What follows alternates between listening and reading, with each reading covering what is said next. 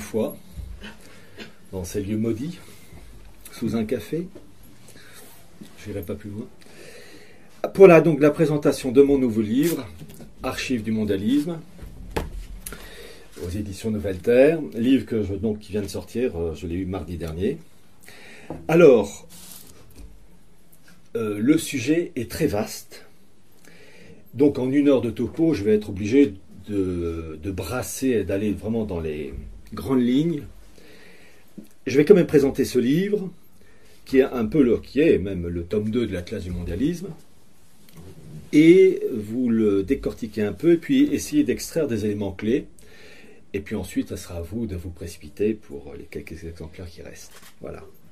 Alors, c'est un livre qui fait à peu près 780 pages. Sincèrement, euh, je ne suis pas un fanatique des, des, pavés de ce style, mais j'étais complètement, enfin, j'étais vraiment forcé de le faire. Et en fait, ce livre se décompose en deux parties. Il y a environ 240 pages de rédaction. Introduction, quatre parties avec des sous-parties et une conclusion. Et vous avez environ euh, 540 pages de pièces d'archives, français, allemand, anglais, italien, hébreu. Et pour toutes les langues étrangères, les documents sont intégralement traduits en français. Et la traduction, je j'ai demandé que ça soit fait par des spécialistes, des professionnels, et il euh, n'y a pas de secret, la qualité a un prix, ça m'a coûté plusieurs milliers d'euros pour avoir une traduction faite par des professionnels sur des sujets sensibles. Et euh, vous avez donc 29 chapitres euh, d'annexes, de pièces d'archives, et dans chaque chapitre, vous avez une, deux, trois annexes, deux ou trois pièces d'archives, voire même quatre, et au total donc une quarantaine de pièces d'archives. Et pour vous donner une petite idée, euh, je vais raconter une anecdote révélatrice. J'ai à peu près une centaine de pièces d'archives en langue allemande, intégralement traduites en français. Donc déjà, ça fait 200 pages. Bon. Et en particulier, j'ai des, parmi ces pièces d'archives, euh, j'en ai retenu, euh, surtout les pièces d'archives que j'avais accumulées, 8, les plus croustillantes, les plus, celles qui font réagir le plus, et en particulier sur le sionisme. Sionisme allemand et le sionisme mondial, qui étaient intimement liés, puisque au début, fin, 19, fin 19e, début 20e siècle, ils étaient, euh, ces deux mouvements, à Berlin, dans la même rue et dans le même immeuble, au 8 de la Zersische Straße pour être précis. Donc pour indirectement vous montrer que le sionisme allemand et le sionisme mondial étaient intimement liés. Et j'ai fait traduire les huit pièces d'archives, vraiment des, documents de première main, à des spécialistes, à des professionnels. Et quand je suis allé les voir pour ben, faire le chèque, j'ai eu un accueil révélateur. La personne m'a accueilli très gentiment en me disant que c'était pas évident à traduire, même pour eux, les, professionnels, parce que c'était un allemand de, valeur, un allemand de, qualité. Mais c'est surtout les propos, les textes. La personne que j'avais devant moi était complètement désorientée. Elle m'a dit oh, c'était très intéressant, mais en même temps, on a, a appris des choses, moi, mes collègues. Puis vraiment, on s'y attendait pas. Et puis, euh, et puis vraiment, euh, oui, il fallait vraiment. Euh, on sentait qu'elle parlait presque à elle-même. Puis un moment de silence. Et puis elle me dit, mais en plus c'est vrai, ce sont des pièces d'archives. La personne qui découvrait un monde, elle était ahurie parce qu'elle se rendait compte de l'existence d'informations qu'on n'entend pas au journal de 20 heures. Je lui ai répondu oui, effectivement, c'était des informations très intéressantes. Je lui ai fait le chèque. Merci madame, au revoir madame. Je sors euh, de l'institut, la porte se, ferme derrière moi, je commence à descendre l'escalier, puis à nouveau j'entends un bruit de porte, je me retourne, c'est la personne, cette dame qui surgit à nouveau, se penche sur la, la balustrade et me dit Excusez-moi, mais vous travaillez dans quoi? Pour vous dire qu'elle a été quand même légèrement perturbée. Eh bien, mesdames et messieurs, si vous voulez à votre tour être perturbé, c'est là-dedans. Alors, voyez-vous, euh, lorsqu'on parle du mondialisme, la situation actuelle, il y a un défaut, ce qui consiste à parler uniquement des choses matérielles, qu'il faut évidemment traiter. Et en particulier, ces choses matérielles, je les ai vues, et vous avez par exemple la volonté de mettre en place une monnaie mondiale. Cette chose est archi-officielle, c'est même en couleur, puisque vous avez la revue The Economist qui a présenté en 1988 cette volonté de mettre en place une monnaie mondiale, et j'ai la couverture de cette revue, l'original. Il a fallu que je paye plusieurs centaines d'euros de droits d'auteur de la part de The Economist, et l'original en anglais, est intégralement traduit en français. Et tout est comme ça. Pareil pour l'italien, pareil pour l'hébreu, pareil pour l'allemand, l'anglais. Donc des choses matérielles, comme cette volonté de mettre en place, je cite, à l'horizon 2018 une monnaie mondiale. Donc en fait, on est au mois d'avril 2019. Euh, l'horizon 2018, il y a toujours cette variante. Et chez les mondialistes, il y a une souplesse d'esprit qui leur permet de calibrer euh, leur projet.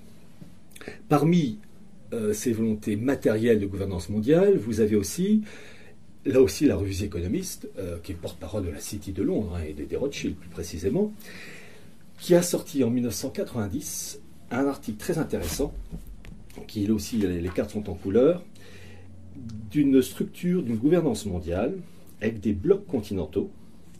Et le document, il est dans, le livre où vous avez euh, la structure d'une gouvernance mondiale avec des blocs, Confuciania, Indiana, et chose très intéressante, vous avez une partie de l'Union européenne, je dis une partie parce que vous avez des États de l'Union européenne comme la, Roumanie et la Bulgarie qui quittent l'Union européenne pour rejoindre Eurasia. Et vous avez une partie de l'Union européenne avec l'Angleterre accolée à l'Amérique du Nord et du Sud. Et euh, il est très intéressant de voir ce projet. Alors, je tiens à être très précis c'est que euh, ce sont des projets, des projets où on sent que ça leur tient à cœur. Est-ce qu'ils vont réussir à aller jusqu'au bout? Alors là, trois points de suspension. N'oubliez pas, c'est le principe de Babel. À un moment donné, ça va se casser la figure. Mais l'intérêt de ces documents, c'est de montrer que, et le document officiel, et entièrement traduit en français, qu'il y a une volonté de créer des blocs continentaux avec une répartition des intérêts. Et là où ça coince, ce sont euh, finalement des rivalités entre factions oligarchiques et ne s'entendent pas. D'où les rivalités actuelles. Il y a une chose aussi que j'ai traitée, c'est la Chine et le mondialisme. La Chine, je, ne vous invente rien, joue un rôle extrêmement important. Et en particulier, il faut savoir que le, monde chinois a été alpagué par les anglo-saxons dans les années 1839, 1840, 1841, la fameuse guerre de l'opium. Mais il faut savoir que la volonté euh, véritable euh, d'intégrer la Chine au mouvement mondialiste a commencé avec la famille Rockefeller en 1915. J'ai trouvé le document. Mais, et une chose qu'on sait moins, c'est que les anglo-saxons sont passés à la vitesse supérieure. Alors quand je parle des anglo-saxons, c'est ceux de la rive du, Tamise, rive du Tamise, euh, rive du Mississippi, euh, le grand fleuve, le Jourdain, enfin les zones anglo-saxonnes. Euh, et, chose très intéressante, la volonté véritablement d'intégrer la Chine au processus mondialiste a commencé en 1948-1949 avec des instituts mondialistes anglais, Chatham House, américain, c'est le CFR, et surtout canadien, le CIC, qui est le Chatham House canadien, avec des personnes comme Gordon, euh, comme Roming, comme Endicott, qui ont joué un rôle très important dans les années 1948-1949 pour créer l'équivalent du CFR chinois, qui est le CPIFA, le Chinese People Institute of Foreign Affairs. Site en anglais et en chinois, c'est le CFR chinois qui existe depuis les années 1948-49.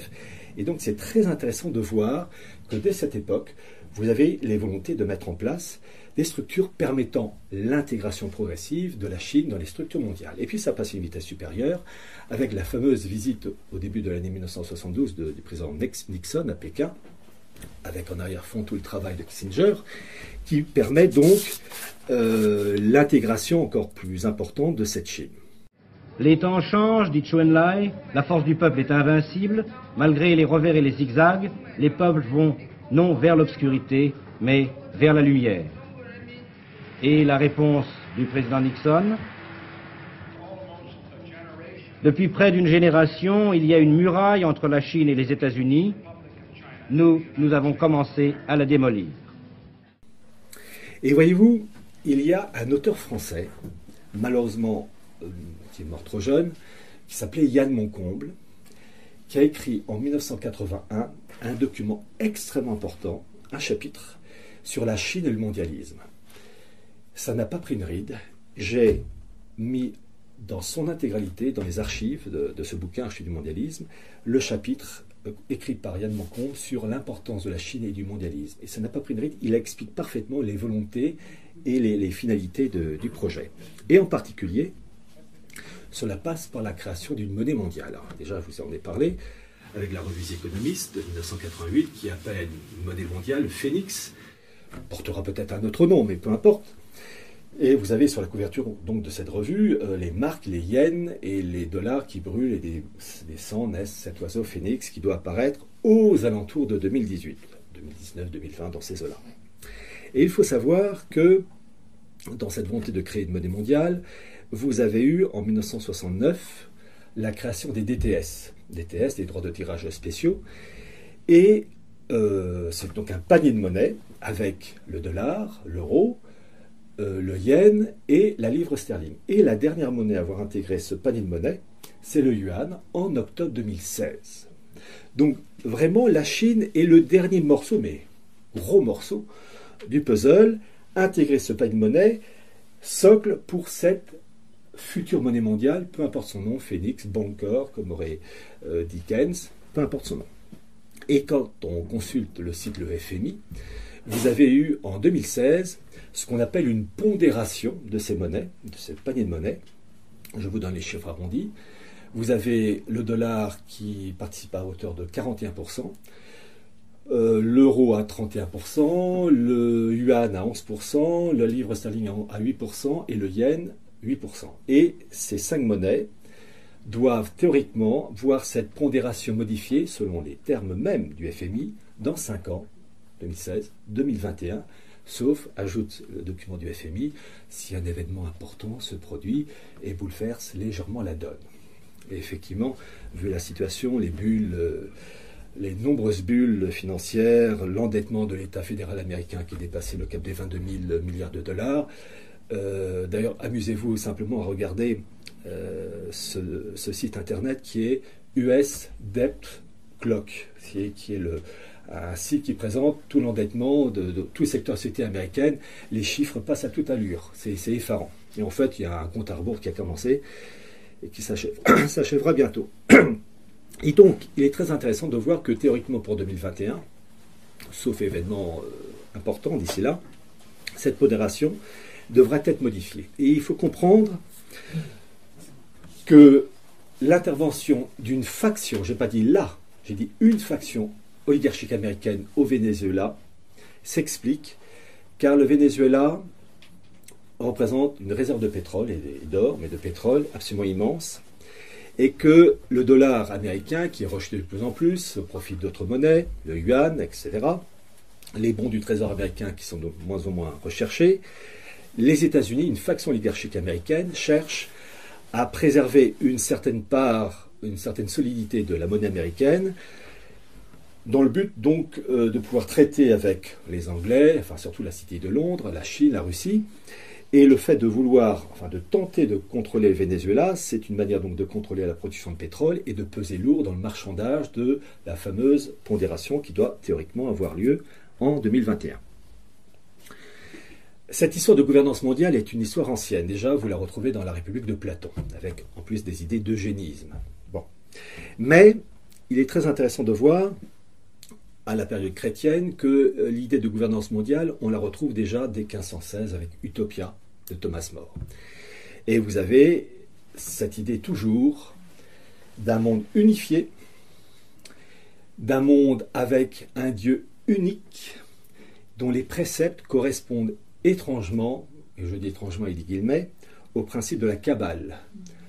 Euh, la Kabbale, c'est, vous savez, l'interprétation ésotérique du judaïsme talmudique. Et ce, Dieu immense, ce Dieu infini, s'appelle l'Ensof dans la Kabbale. Et en fait, c'est l'être suprême dans la version en langue française qu'on retrouve dans le préambule de la Déclaration universelle des droits de l'homme. Et qu'on retrouve dans la neuvième de Beethoven aussi. je vous rappelle que le Dieu infini, le Dieu supérieur qu'on retrouve dans la neuvième de Beethoven, tiré du poème de Schiller, c'est euh, inspiré de la Kabbale. Donc, on retrouve dans le bouquin d'Utopia de Thomas More cette idée de monde unifié, d'un monde en fait euh, kabbalisé et d'un monde nomade où la population ne peut pas rester enracinée, elle doit déménager tous les dix ans. 1516. Vous avez aussi le bouquin d'un Français, d'un moine français, mais d'un moine français euh, à l'esprit perverti. Vous savez, euh, la pire corruption, ce sont les religieux. Euh, dans l'histoire de France, vous avez eu des, prêtres, des évêques, des cardinaux extraordinaires qui ont fait un bien, un bien fou, mais vous avez aussi des prêtres, des évêques et des cardinaux qui ont fait un mal fou. Et la corruption des meilleurs est toujours la pire.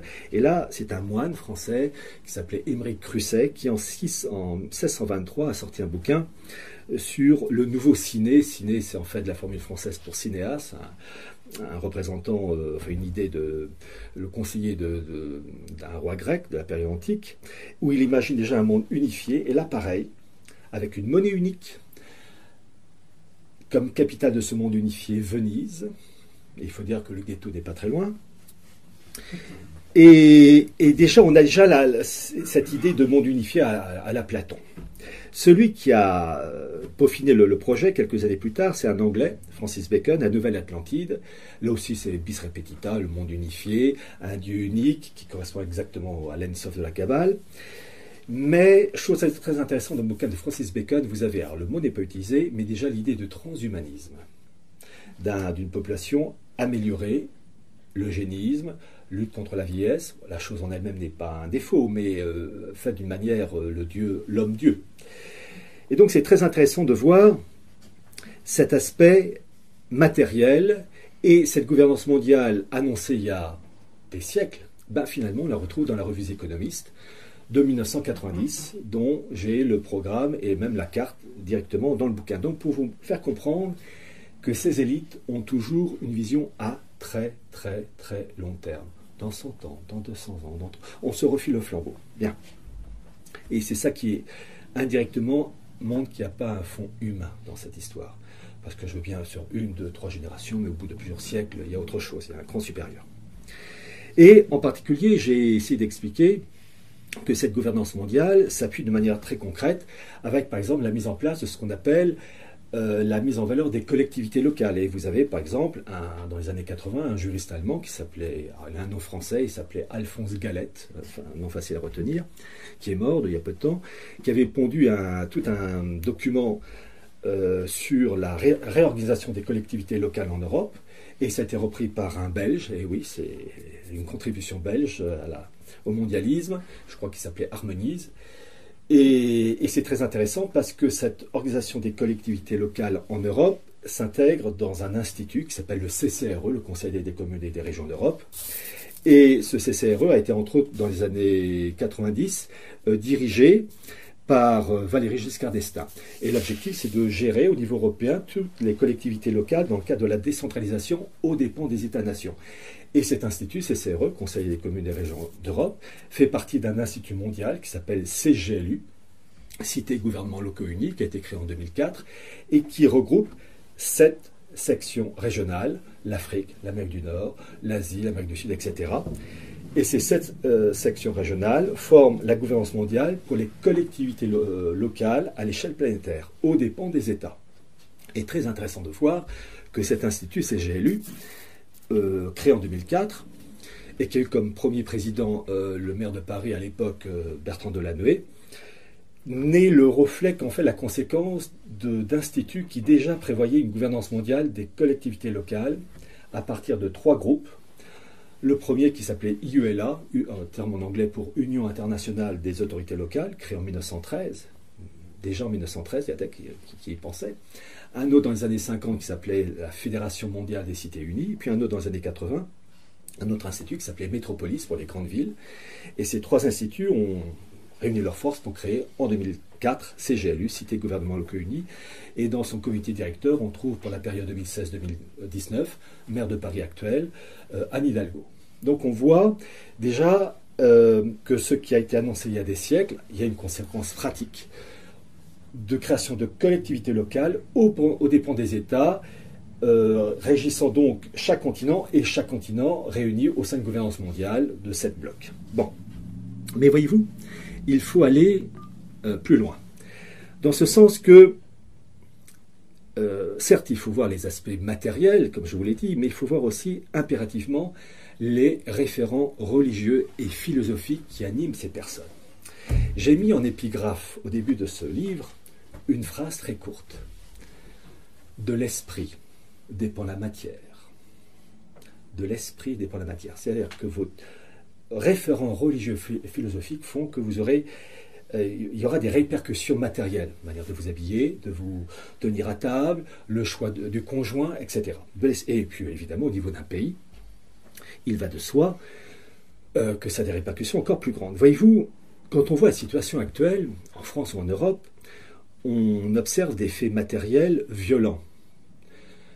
Je les cite en vrac, on voit une immigration de plus en plus importante.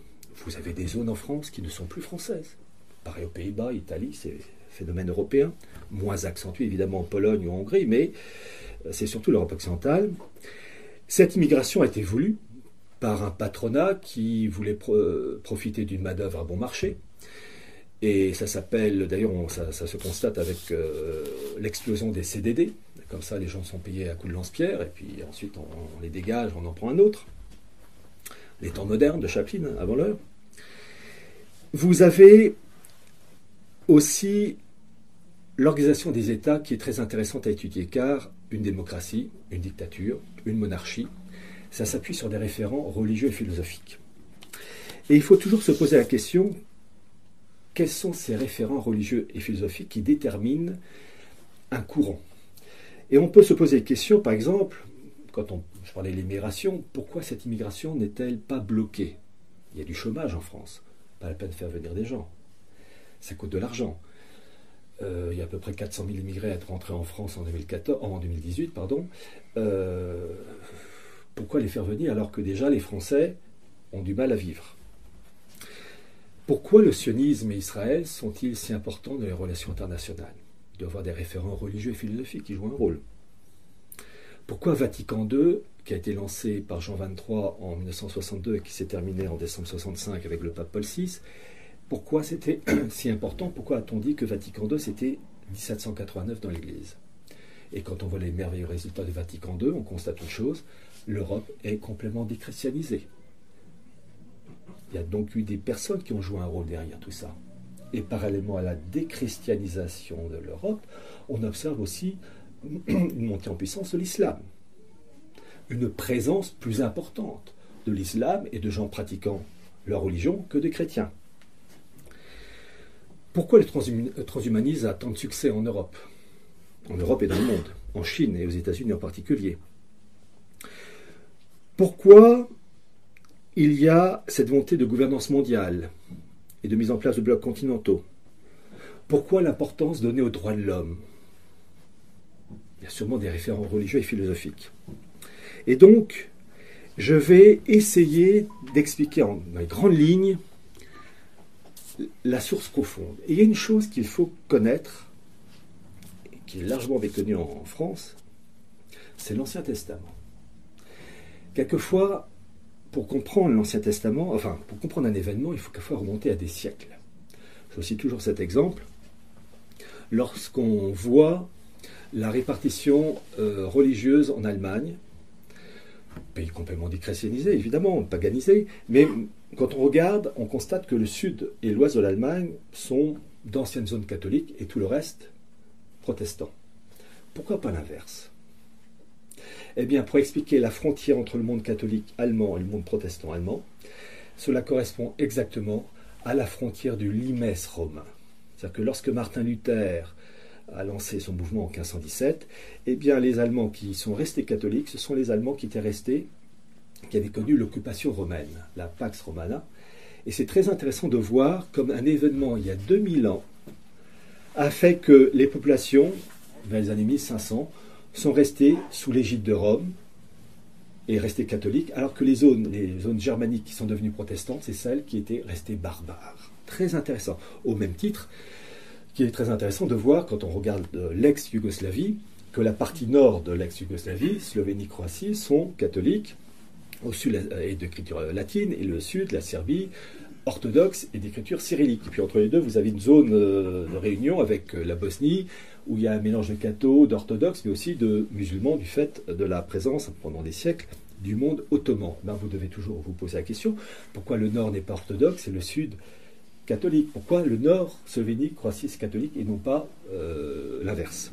Eh bien, la frontière entre ces deux mondes, on l'explique en 395, quand l'Empire romain s'est scindé en deux. Vous avez eu l'Empire romain d'Occident, l'Empire romain d'Orient. Eh bien, la frontière entre ces deux mondes, cette frontière s'est faite au niveau de la Bosnie-Herzégovine. La partie au nord de la Bosnie faisait partie de l'Empire romain d'Occident, donc écriture latine et religion catholique. Et la partie au sud de la Bosnie-Herzégovine, euh, cyrillique orthodoxe, faisait partie de Constantinople. Et bien depuis 395, en 2019, on n'a pas bougé. Donc c'est ça que j'essaie de vous faire comprendre. on a une mentalité de la télécommande, marche-arrêt. Eh bien, en histoire, et pour comprendre les sociétés humaines, il faut quelquefois regarder des siècles et des siècles, voire même des millénaires. L'être humain, ce n'est pas que de la viande et heureusement. Alors, comprendre l'Ancien Testament pour comprendre la situation actuelle. Eh oui, il faut, il faut parler d'Abraham, David, David, le grand David, grand roi David. Et vous allez comprendre pourquoi. Alors, pour comprendre l'Ancien Testament, il faut d'abord commencer par la Bible hébraïque. La Bible hébraïque, c'est Tanakh composé de ce qu'on appelle Pentateuque, les, les cinq documents, Genèse, Exode, Lévitique, Nombre et Deutéronome, avec les prophètes, il y une palanquée, sans tous cités, Ézéchiel, Zacharie, Isaïe, Daniel, Jonas et bien d'autres. Ensuite, les hagiographes, comme le livre euh, d'Esther. Et cette Bible hébraïque va devenir l'Ancien Testament pour les chrétiens, et la bascule a lieu entre, grosso modo, 270 avant Jésus-Christ et moins 150 avant Jésus-Christ, avec la traduction par la communauté juive d'Alexandrie hellénisée, la traduction de cette Bible hébraïque en grec. Et ça va donner ce qu'on appelle la Septante.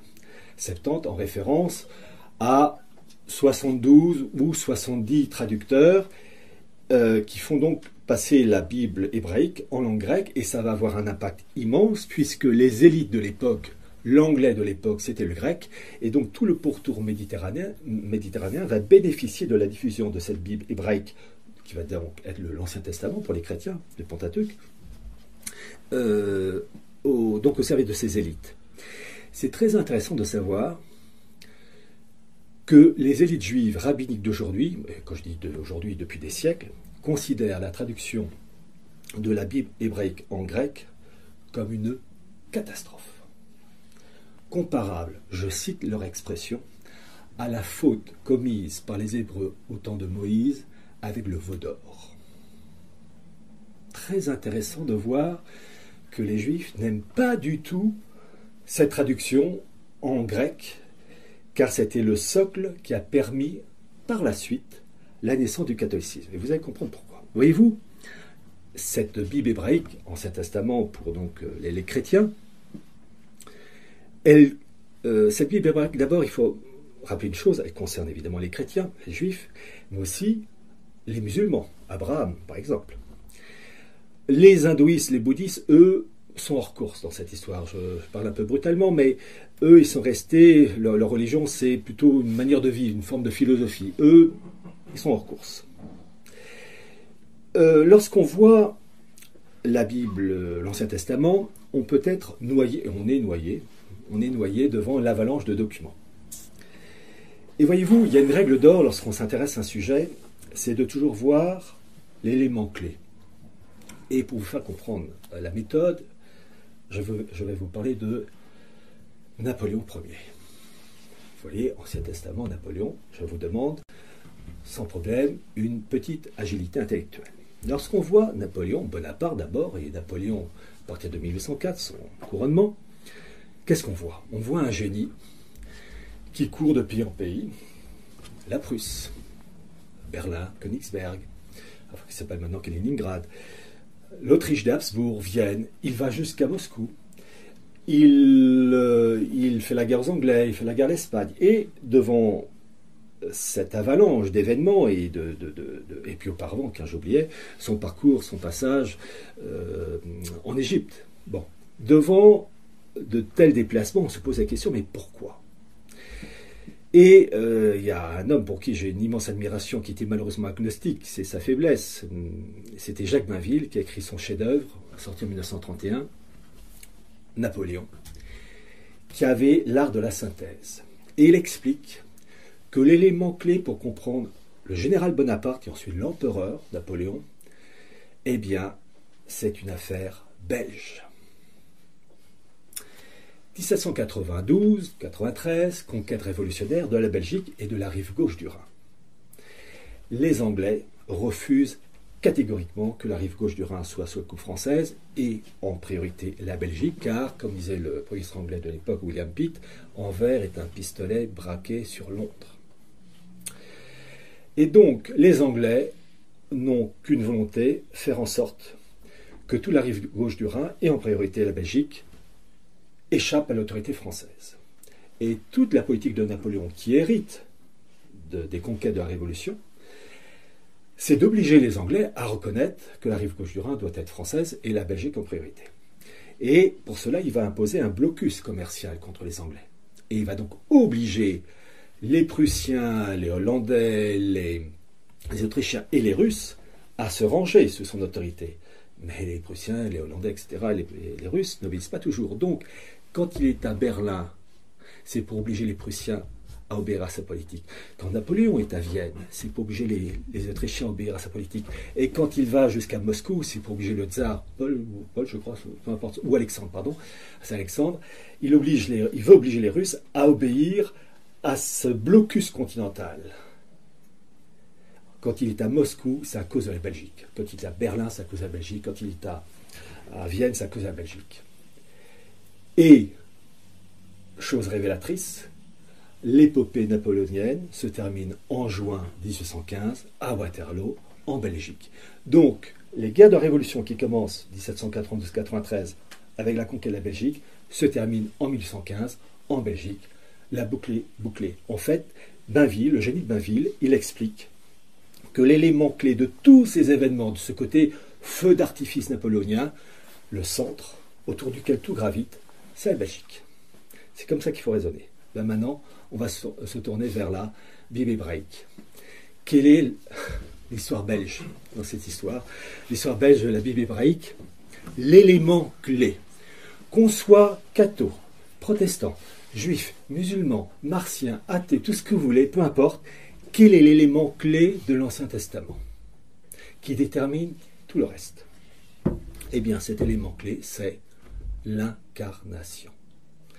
C'est-à-dire l'annonce, suite à la faute du péché originel, euh, Jardin d'Éden avec Adam et Ève, leur faute, faute commencée par Ève, mais parachevée par Adam, qu'il y aura un renouveau. Et c'est annoncé dès la Genèse 3.15, où il est dit qu'il y aura une femme et une postérité qui écrasera de son talon le serpent, Satan.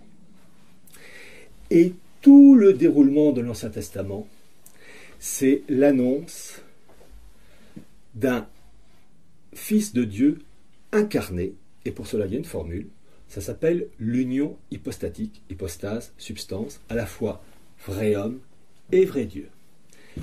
Tout l'Ancien Testament, c'est ça, annoncé dès la Genèse, annoncé par les prophètes, annoncé par tous ces textes. Simplement, en bout de course, ce fameux Jésus de Nazareth est reconnu comme le Fils de Dieu incarné pour les chrétiens, les juifs et les musulmans, eux, ne le reconnaissent pas. Alors d'abord, tiens à préciser une, apporter une petite explication, euh, enfin, oui, euh, le coup du Messie. Le mot Messie n'a pas du tout le même sens chez les catholiques comme chez les musulmans. Et il, il y a souvent cette confusion. Pour les chrétiens, le Messie, le Christ, le Jésus de Nazareth, est à la fois vrai homme et vrai Dieu. Ça s'appelle l'union hypostatique. C'est le Messie. Le mot Messie, dans le monde musulman, c'est pas du tout la même chose, car c'est le mot qui certes est utilisé, mais pas la même connotation, dans ce sens que le Jésus de Nazareth n'est pas le fils d'Allah incarné. C'est un homme, hors norme, mais c'est un homme. Il s'appelle Messie, mais ce n'est pas le fils de Dieu incarné, ce n'est pas le fils d'Allah incarné. Et donc, on est dans deux mondes. Et il y a une chose qui va être annoncée, donc je vous ai dit la Genèse 3.15, l'annonce d'une femme, et vous allez voir une femme qui dans, le terme hébreu est appelée Alma, et Alma en hébreu, terme qui est utilisé sept fois dans le Saint-Testament, ça veut dire vierge au sens pas de rapport sexuel, euh, annonce d'une vierge et d'un fils Emmanuel. Alors, il y a une chose qui va être la conséquence du premier élément. Je vous ai dit que l'élément clé dans l'Ancien Testament, qu'on soit croyant ou pas croyant, et vous allez voir ensuite les répercussions politiques qui vont avec ça, c'est qu'il y a donc l'annonce d'une revanche de la comment dire de ce qui s'est passé au jardin d'Éden où Satan finalement a réussi à imposer sa loi avec la faute. Alors, je tiens à préciser une chose, le péché originel est reconnu et évidemment la base même du catholicisme, mais c'est pas du tout reconnu dans l'islam et dans le judaïsme. Il n'y a pas de péché originel dans l'islam, dans le judaïsme. Ce qui dit euh, ce qui est dit que dans le christianisme, il faut quelqu'un qui puisse réparer la faute commise au Jardin d'Éden, et il n'y a que Dieu pour le faire. Et dans cette histoire, c'est euh, le Christ, Messie, Fils de Dieu incarné. La deuxième conséquence de cette incarnation, c'est la promesse faite à Dieu, à David, à la maison de David, au psaume 89. Je vous le lis. Je cite j'ai contracté l'alliance avec mon élu, j'ai fait ce serment à David, mon serviteur, je veux affermir sa race pour toujours, établir ton trône pour toutes les générations, j'établirai sa postérité pour jamais, et son trône avec les jours des cieux. Je l'ai juré une fois par ma sainteté. Non, je ne mentirai pas à David, sa postérité subsistera éternellement, son trône sera devant moi, comme le soleil, comme la lune, il est établi pour toujours et le témoin qui est au ciel est fidèle. Il est donc annoncé qu'il y aura dans la maison de David une descendance. Et en fait, il est annoncé qu'il y aura que le Messie naîtra de la maison, de David. Pour établir une revanche de ce qui s'est passé au jardin d'Hélène. Et parmi tous les prophètes annoncé de l'Ancien Testament, vous avez entre autres un prophète qui n'est pas très connu, mais qui va balancer une information qui date quand même du 8e siècle environ avant Jésus-Christ, c'est le prophète Michée, qui donne le nom de la ville, ou du village plutôt, où naîtra ce Messie. Je le cite Et toi, Bethléem, Ephrata. Ephrata, ça veut dire lieu de la fécondité. Et toi, Bethléem, Ephrata, trop petite pour compter entre les mille de Judas, Judas c'est le royaume de Judas, c'est de toi que sortira pour moi celui qui doit être le dominateur en Israël dont l'origine est antique, au jour de l'éternité. Aussi, livrera-t-il jusqu'au temps où enfantera celle qui doit enfanter, jusqu'à ce que le reste de mes frères retourne avec les enfants d'Israël.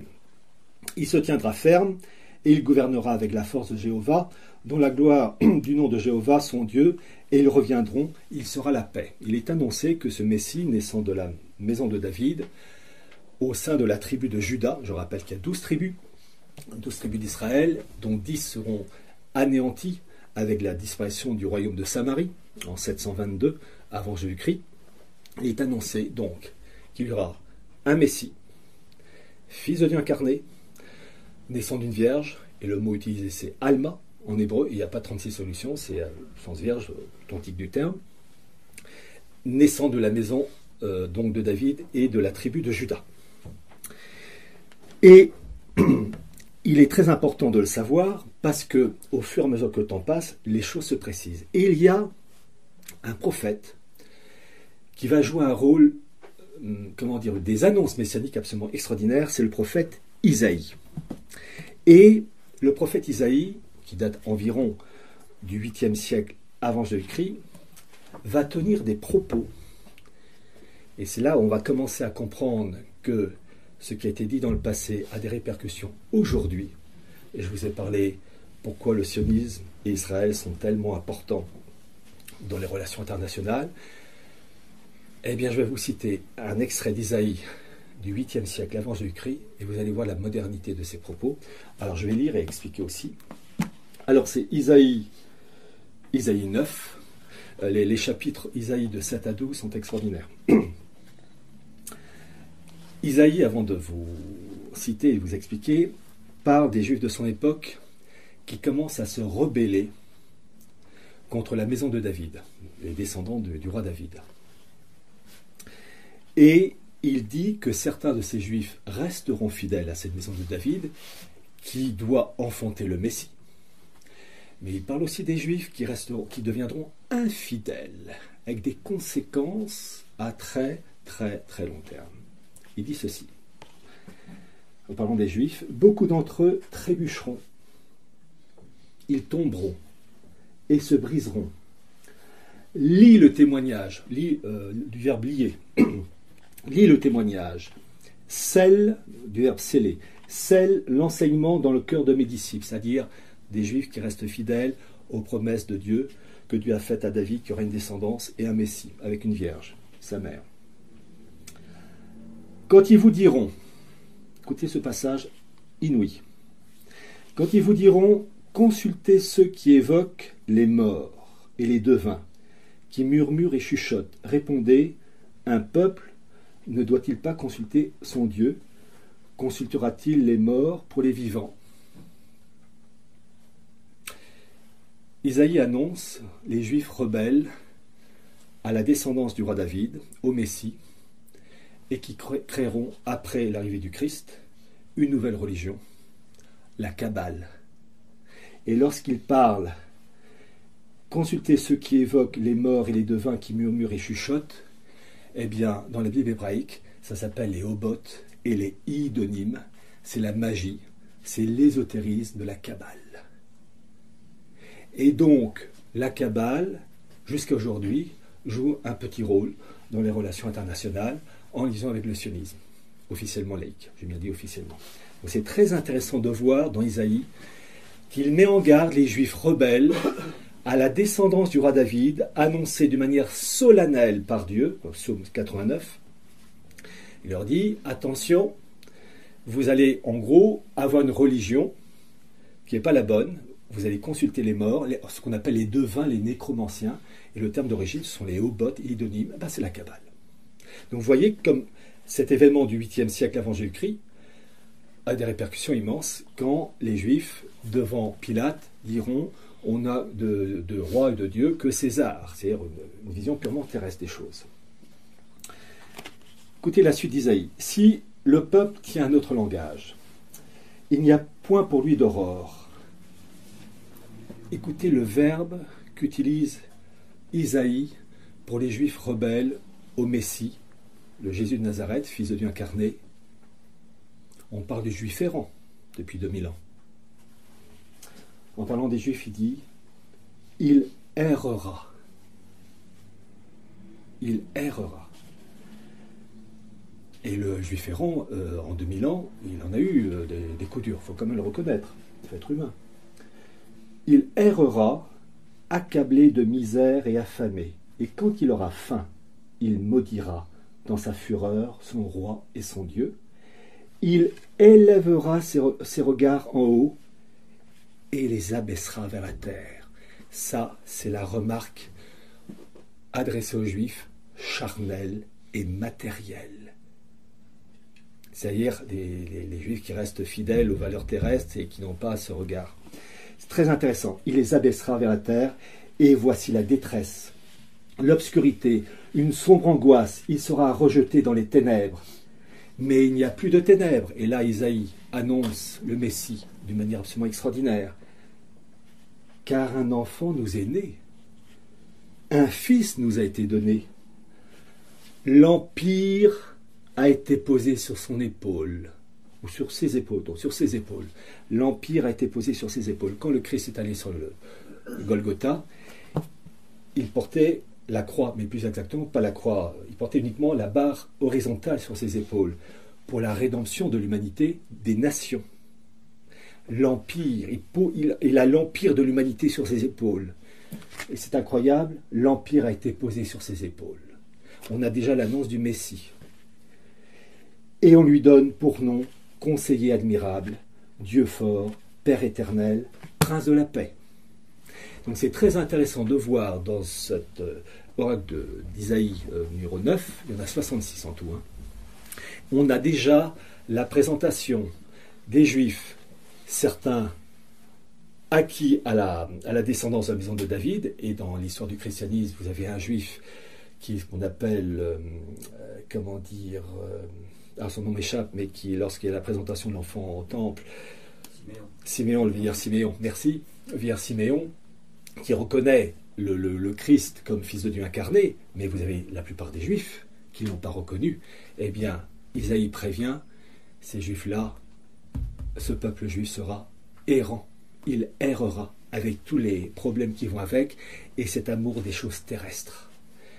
Et donc, ce qu'on a depuis 2000 ans est la conséquence de cette rébellion. Alors,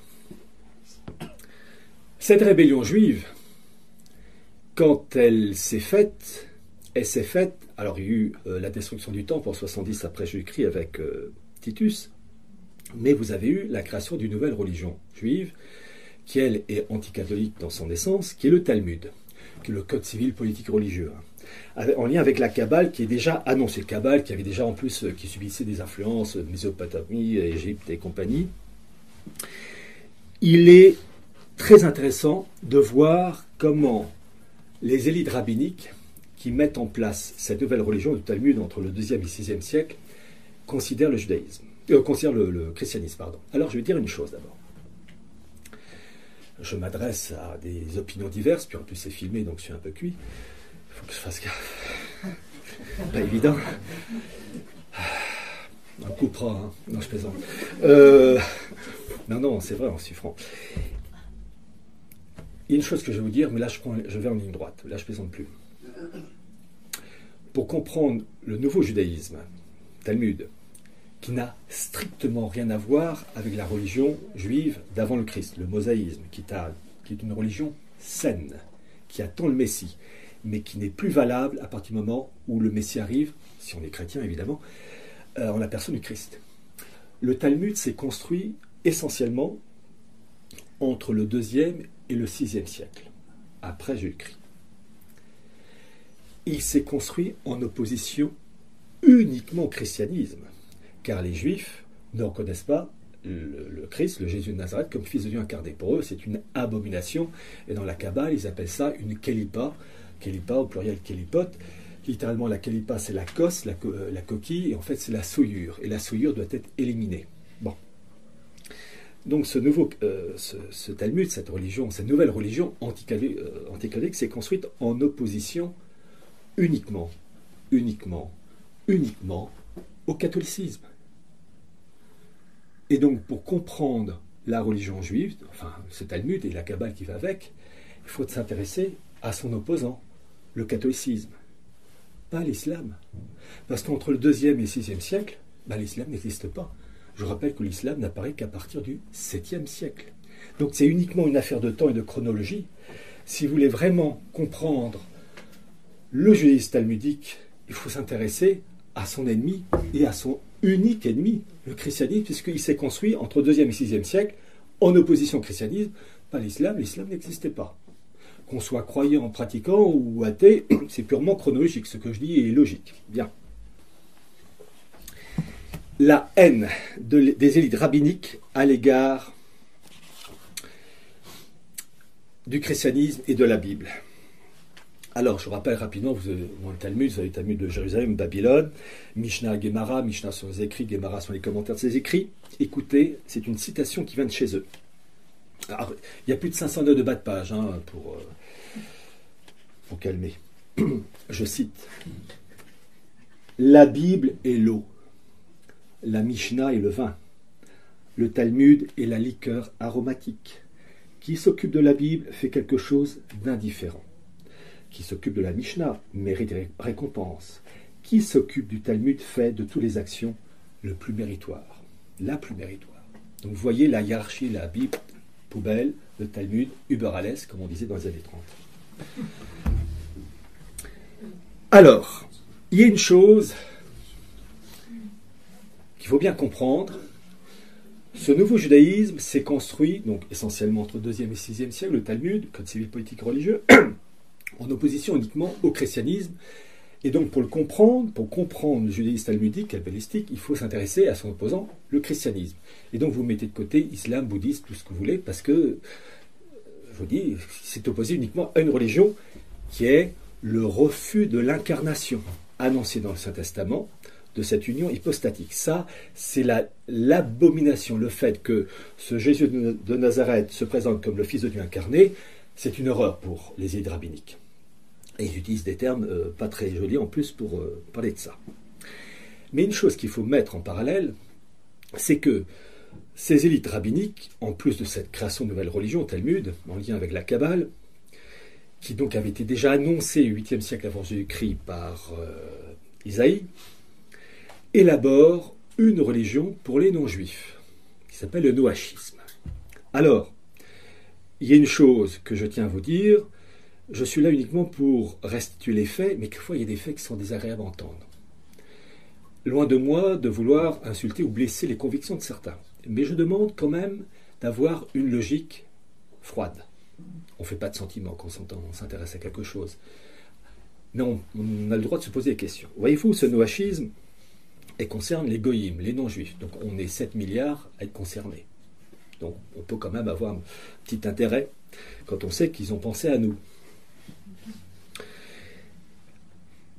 Voyez-vous, le noachisme, donc a été créé à des siècles et des siècles, il est très intéressant puisque pour comprendre ce noachisme, il faut comprendre que les élites rabbiniques qui ont élaboré tout ça on construit donc tout un programme en opposition au christianisme. Et donc ce noachisme pour les non-juifs obéit à des critères. Et ces critères, ce sont, comme on dit, des fondamentaux. Et ces fondamentaux, quand on constate les faits, on constate que ces faits, pour les choses essentielles, vont de pair avec l'islam. Les faits sont les suivants. Dans le christianisme, vous avez le dogme de la Sainte Trinité. Un Dieu unique, mais le Père, Dieu le Père, Dieu le Fils et Dieu le Saint-Esprit. Petite remarque, peu de personnes le savent. Dans la Genèse, vous avez cette fameuse phrase que tout le monde connaît Dieu a fait le ciel et la terre. Mais le terme exact dans l'hébreu biblique, je ne parle pas de l'hébreu d'aujourd'hui, l'hébreu biblique, si on reprend la phrase exactement et qu'on la traduit, avant de vous la citer, je vais dire ceci. Le mot Dieu dans l'hébreu biblique, d'un point de vue général, ça s'appelle El, E-L. Et au pluriel, c'est Elohim, E-L-O-H-I-M. Il faut savoir que cette phrase de l'hébreu biblique, dans la Genèse, Dieu a fait le ciel et la terre, si on la reprend exactement et si on la traduit, elle donne cette phrase très curieuse avec une apparente faute de français. La phrase exacte, c'est, alors c'est dans le bouquin, hein.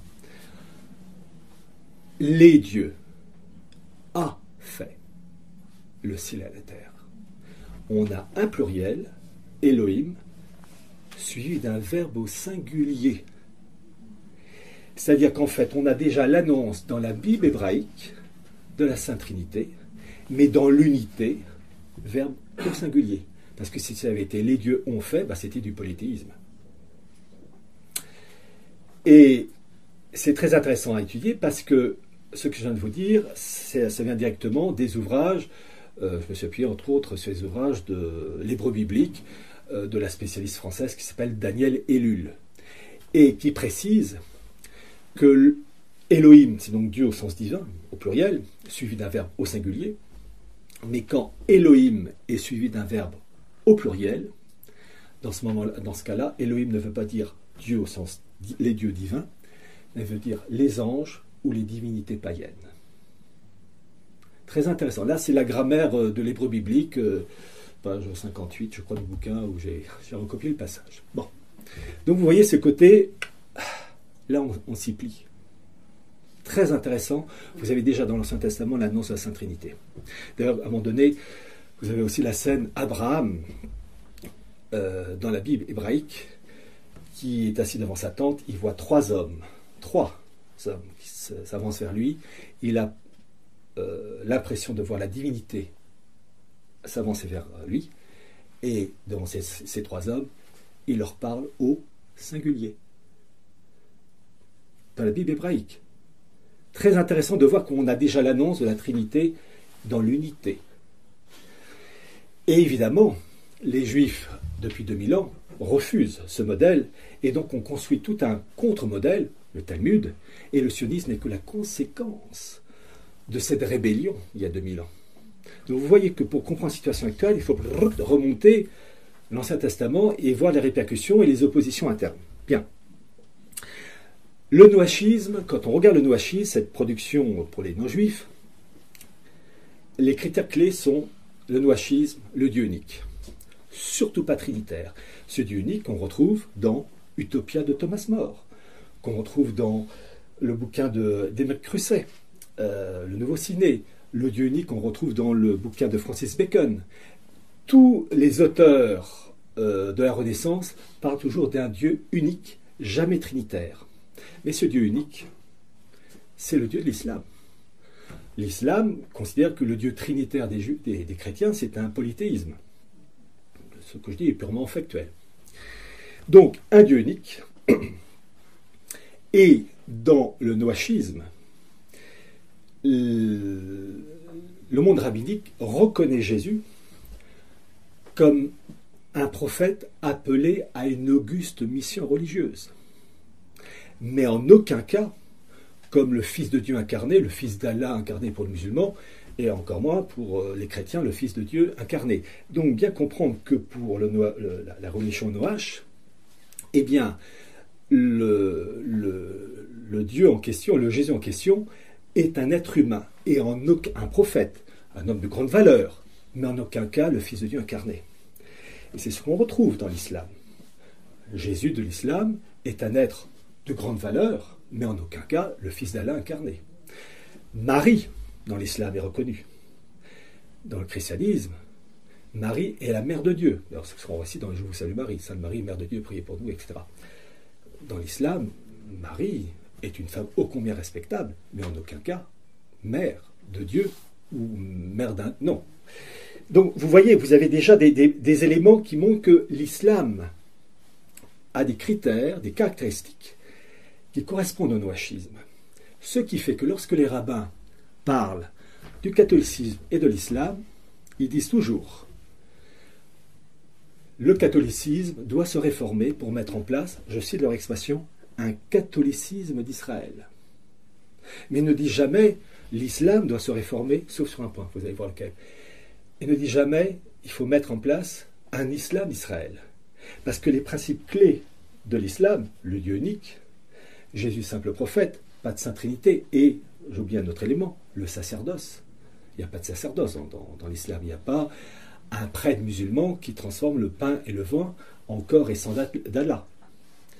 Donc ces éléments-là, ben, euh, dans le monde rabbinique ne parle jamais d'islam d'Israël parce que les principes clés euh, sont déjà inscrits dans le noachisme et dans l'islam, il y a des points identiques. Alors il y a un point qui les coince, c'est que dans l'islam, il n'y a pas de distinction entre le spirituel et le temporel.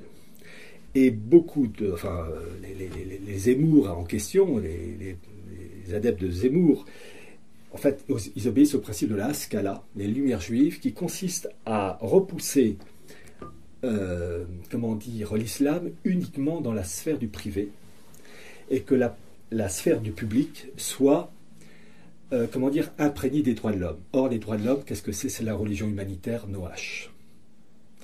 Et c'est ce que la Révolution française a obtenu. Et c'est l'élément que le monde libéral juif voudrait pour l'islam. C'est pourquoi je parlais d'un Vatican de l'islam. C'est la seule chose qu'il faudrait modifier pour eux. Pour le reste, les principes clés de l'islam ne les gênent pas. C'est très intéressant de souligner un point. Le noachisme va de pair avec la maçonnerie, la franc-maçonnerie. La franc-maçonnerie, c'est le rejet de l'incarnation, c'est la primauté de l'homme, et il est très intéressant de voir que dans le rite écossais ancien et accepté, le 21e degré, c'est le rite Noach. C'est le rite Noach. Donc c'est très intéressant de voir que le principe du noachisme est reconnu même dans la maçonnerie. Alors, il y a une chose aussi que je vais aborder rapidement,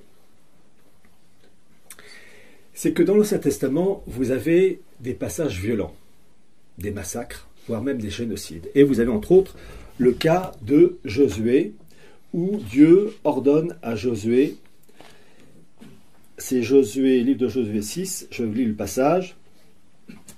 Après, ça va être dur à expliquer, mais bon, je vais quand même y lancer.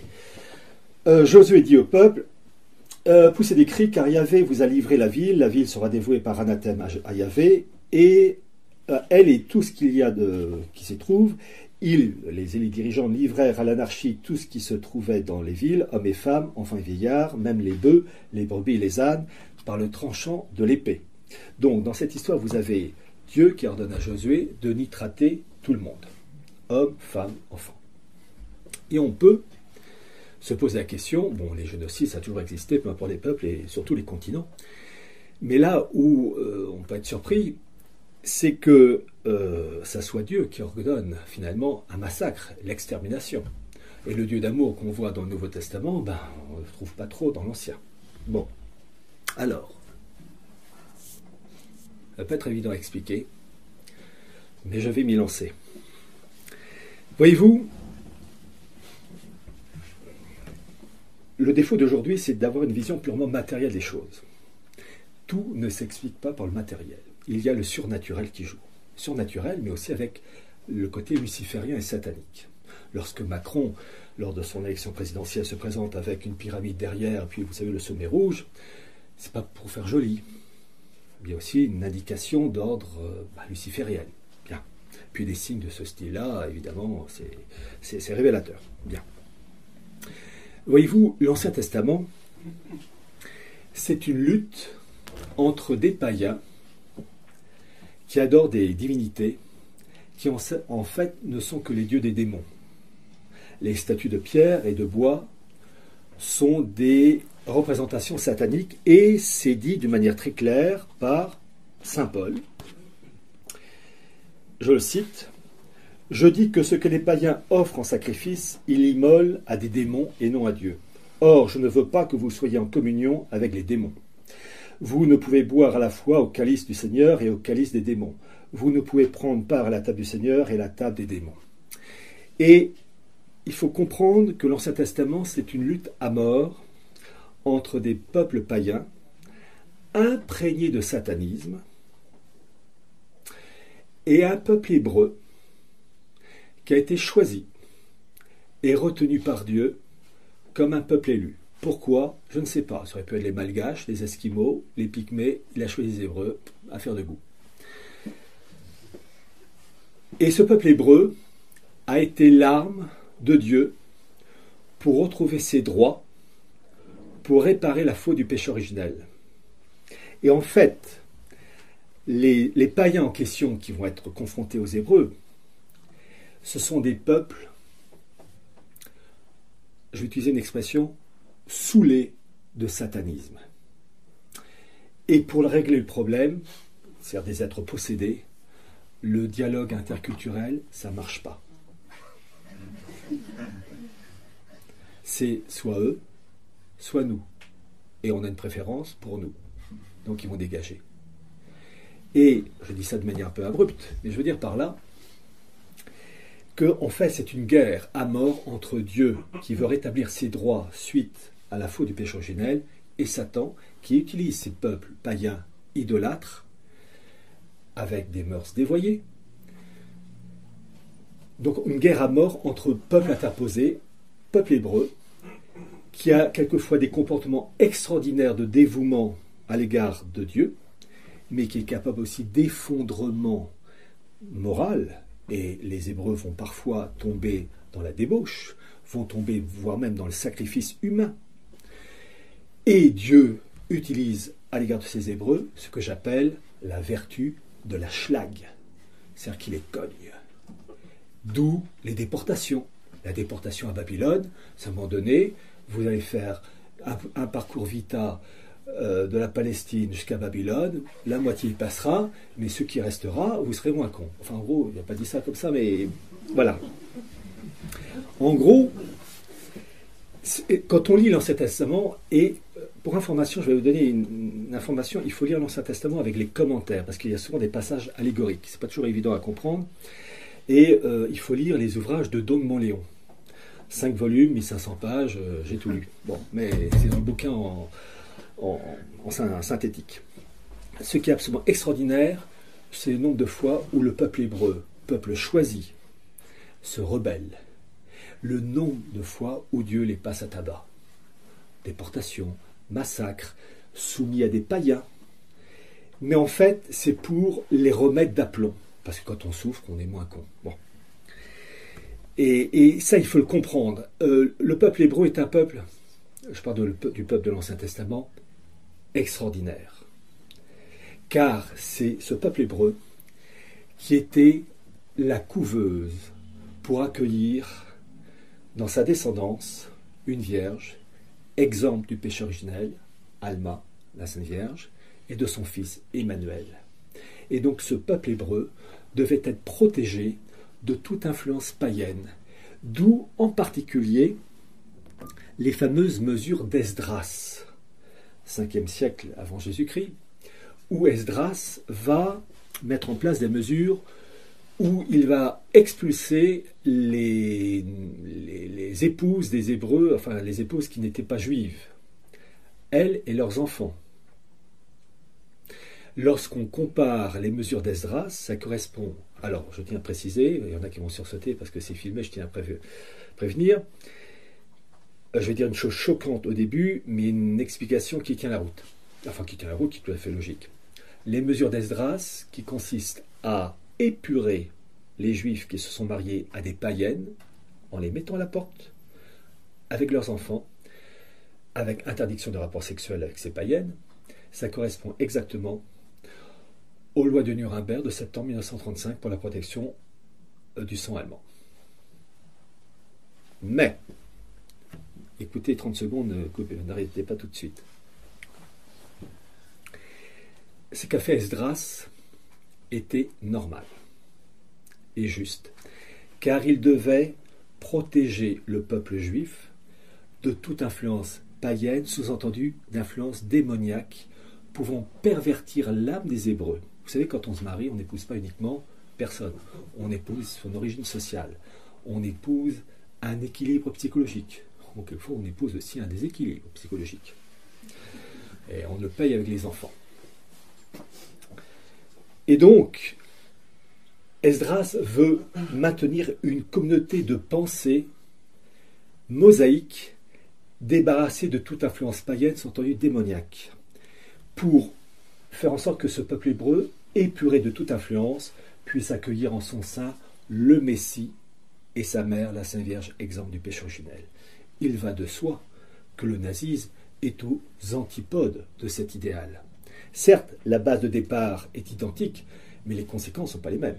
Dans le cas d'Ezra, c'est de protéger ce peuple juif de toute influence païenne et sans entendu d'influence démoniaque pour permettre l'arrivée du Messie au sein d'un peuple épuré alors que nazisme, lui, est à des années-lumière de tout ça. Et je rappelle que euh, l'encyclique Mit Brennender Sorge de, Léon XIII, en fait, faite par euh, Pacelli, le futur Pie XII, euh, sorti en 1937, condamne le nazisme en parlant de, je crois que le terme en, allemand c'est panthéistische Verschwommenheit, littéralement de confusion panthéiste. En disant, en plus, très intéressant dans, dans cette encyclique, que les dirigeants allemands parlent de Dieu, c'est vrai, Hitler et ses copains parlaient de Dieu, mais ils précisent, précisent cette encyclique, tout dépend ce qu'on met dans Dieu. Si c'est le Dieu trinitaire avec la Sainte Vierge, etc., très bien, mais si c'est le Dieu euh, du panthéisme, ça c'est à la poubelle. en gros, c'est pas dit comme ça exactement, mais en gros c'est ça. Bien. Donc, je vais terminer avec un élément clé. Voyez-vous, la rébellion du peuple juif a conduit à quelques soucis depuis 2000 ans. Et les élites juives ont joué un rôle dans les événements avec euh, des courants euh, comme on appelait l'arianisme, euh, les bogomis, les cathares. à chaque fois, il y a une, marque juive. Arius hein, venait d'Alexandrie, qui était le grand siège du judaïsme à l'époque, au 1er siècle. Il y a dans le messianisme juif une, bascule au XVIe siècle avec Isaac Luria. Ça va donner sa bataille fille avec la fausse conversion euh, de juifs à l'islam, mais ils l'ont fait sans problème parce que les principes clés de l'islam, ben, on passé d'un dieu unique à un dieu unique, euh, hein, ça, c'est pas trop fatigant. En revanche, ça a été beaucoup plus dur au XVIIIe siècle avec euh, ce messianisme, Jacob Frank, qui a permis la bascule fausse de certains juifs dans un catholicisme. Je rappelle que Jacob Frank et ses amis, la veille de leur conversion de leur baptême au catholicisme, se sont retrouvés dans une forêt, ont planté une croix, se sont mis nus, et après vous devinez ce qui s'est passé après devant la croix. C'était une orgie euh, bestiale. Il y a dans les 40 pièces d'archives que j'ai, une pièce absolument exceptionnelle. Euh, lorsqu'on parle de l'islam, le document de référence c'est le Coran. le nazisme, Mein Kampf, christianisme, la Bible, etc j'ai le document, j'ai la doctrine franquiste, les originaux de 1767, 1768 et 1800 de Jacob Frank, écrit de sa main et de ses trois disciples. C'est une équipe d'universitaires juifs américains qui a retrouvé ces documents. Ces documents ont été photographiés, entièrement traduits en anglais et expliqués sur une vingtaine de pages. Et tous ces documents ont été intégralement traduits en français. Donc pour la première fois, vous avez, je crois que c'est jamais sorti en, France, je peux même l'affirmer, vous avez l'intégralité de la doctrine franquiste. Et quand on lit la doctrine, franquiste, on comprend Vatican II, on comprend la politique d'Israël, on comprend la politique des néoconservateurs américains, parce que l'esprit du franquisme a nourri ces élites anglo-saxonnes liées au monde juif. C'est très intéressant et on comprend la politique de Vatican II, et on comprend même comment se passera la fin du monde. C'est un document absolument exceptionnel, lié au noachisme, lié à la protection des minorités, lié au sionisme, et à titre d'information, et je terminerai par ça, j'ai dans ce bouquin une pièce d'archive qu'on peut trouver sur Internet, mais qui est, j'en parlais tout à l'heure, euh, recomposé. Vous avez eu le 24 euh, mars 1933 le Daily Express qui a publié en première page la déclaration de guerre des Juifs à Hitler. J'ai retrouvé le journal, papier fatigué et même déchiré un peu sur le côté gauche. Le document et pour la première fois dans son intégralité dans le bouquin, et est d'autant plus intéressant parce que ce n'est pas le même qu'on retrouve sur Internet. Le texte en anglais a été entièrement traduit en français. Il permet de comprendre aussi la bagarre d'une faction juive contre le nazisme, qui, a terminé, qui se termine en 1945, mais qui se poursuit d'autres chemins à notre époque. Et si j'ai voulu que cette conférence soit intitulée Mondialisme vers la guerre, il n'y a pas de secret. Je vais terminer par ça. Tous les mots qui nous accablent viennent de 1789 pour le temporel, viennent du spirituel avec Vatican II. Et il n'y a pas de secret pour que les choses changent. Il faut des événements violents, sanglants. Et vu les moyens de destruction, je pense que partie de l'humanité sera éliminée dans ces, événements. Mais c'est malheureusement le prix à payer pour s'en sortir et permettre à ceux qui veulent garder encore condition d'hommes et de femmes, sur des concepts sains, de s'en sortir. car actuellement, humainement, c'est cuit, l'ennemi a gagné, et le reproche que je ferai à nos parents, à nos grands-parents, à nos arrière-grands-parents, nos ennemis nous ont prévenus. On va vous péter la gueule de telle, telle, telle manière. À De Huxley, dans son bouquin Meilleur des mondes, tout est dit. Vous avez des religieux français qui nous ont prévenus, français et étrangers. On ne les a pas crus. Le monde juif aussi nous a prévenus. C'est un exemple, et je termine par ça. Au moment de la Renaissance, vous avez eu des Français, des Anglais, des Allemands qui ont appris l'hébreu et qui sont tombés sur des passages du Talmud ou la Kabbale anticatholiques à mort, mais d'une manière euh, atroce. Le document que j'ai trouvé, l'original, explique que les rabbins de l'époque, en 1631, se sont réunis à Cracovie pour enlever tous les passages antichrétiens à mort, pas anti-musulmans. L'islam, il n'y a pas d'incarnation, ça ne les gêne pas. Catholicisme, c'est ça qui les embête. C'est ça, quand je dis qu'ils les embête, ce mot est faible. Et tous les passages anti-catho, injurieux, sales, enlevés et remplacés par un rond. Et le passage doit être appris par cœur pour être diffusé uniquement de bouche à oreille. Voilà l'ennemi.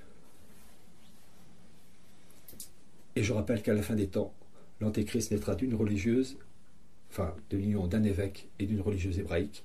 Donc en fait, on sera enquiquiné encore longtemps. Je vous remercie.